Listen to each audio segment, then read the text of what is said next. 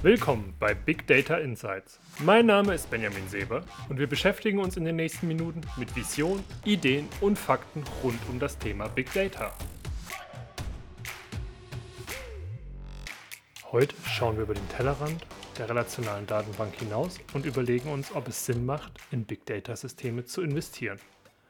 Dazu müssen wir erstmal klären, was wir unter Big Data-Systemen verstehen.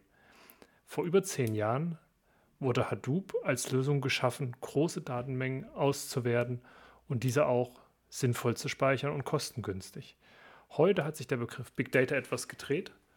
Es geht vor allem darum, dass man verschiedene inhomogene Daten zusammenführen möchte, flexibel auswerten und auch Applikationen flexibel auf diesen bauen möchte. Ein erster Punkt, der einen ins Auge sticht, ist das Thema Kosten. Eine relationale Datenbank wie SAP HANA kostet zweieinhalbtausend Dollar pro Terabyte pro Monat. In einem Big Data System wie Amazon S3 oder Microsoft Azure Plop zahlt man um die 30 Dollar pro Terabyte pro Monat. Und da sieht man schon, man hat ganz andere Möglichkeiten, was das Vorhalten von Daten angeht. Und da kommen wir auch schon zum zweiten Vorteil, das Thema Flexibilität. Es ist egal, was für Daten ich in einem Big Data System ablege. Das Wichtige ist, dass ich mir eine Struktur überlege, wie ich sie ablege und wie ich auch Metadaten dazu aufnehme. Aber prinzipiell bin ich frei, erstmal Daten aus dem ERP-System, aus dem Business Warehouse-System, aus der Produktion, aus externen Datenlieferanten in einen Data Lake zu legen und mir dann zu überlegen, wie ich sie am besten harmonisiere oder abfrage. Und zwar nicht auf der Basis, dass ich sage, ich muss alles harmonisieren, sondern ich habe eine Applikation, die eine gewisse Businesslogik hat, die Daten zu verwenden.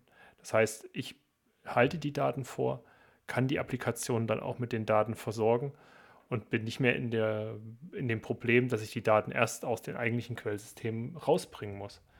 Das ist natürlich auch dadurch möglich, dass man Datenreplikation einfach aus den ursprünglichen ERP- oder BW-Systemen machen kann, weil die Kosten einfach relativ niedrig sind für die Datenhaltung.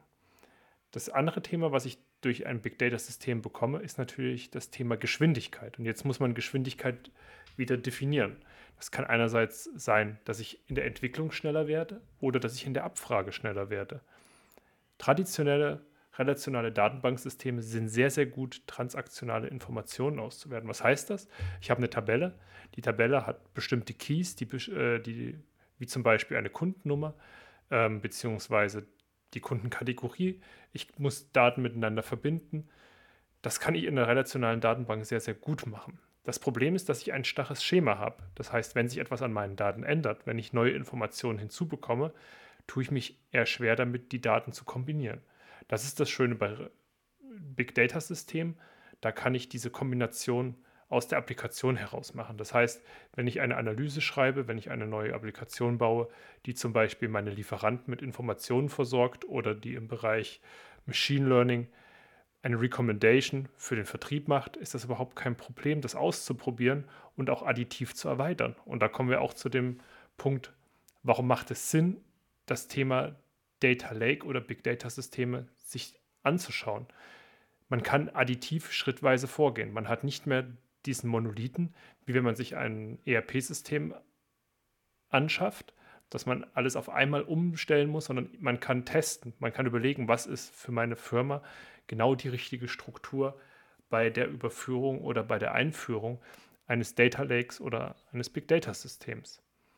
Jetzt ist die Frage, wann macht es denn überhaupt Sinn, so ein Big Data System zu denken und wann ist es eher unsinnig? Wenn ich eine Firma bin, die ein ERP-System hat und mit diesem ERP-System wunderbar zufrieden ist, ähm, die Datenhaltung in dem System gut funktioniert, dann macht es erstmal keinen Sinn, weil ich möchte, muss die Daten nicht aus ihrem natürlichen Habitat des Geschäftsprozesses rausholen, ähm, wenn ich nicht darüber hinaus mit den Daten arbeiten möchte.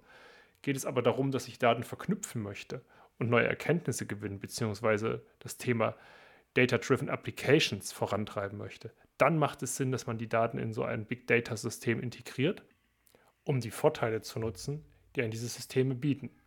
Das heißt, dass man gerade diese Daten, egal welche Struktur sie haben, sehr, sehr gut verbinden kann und auch auswerten kann. Und dann ist es egal, ob ich Streaming-Systeme aus der Produktion anschließe, aus dem Trading, ähm, und versuche, die mit Geschäftsdaten zu verbinden, um die bessere Portfolioanalyse zu machen. Oder ob es darum geht, dass man ein Ad-Hoc-Reporting in den Fachbereich zur Verfügung stellt.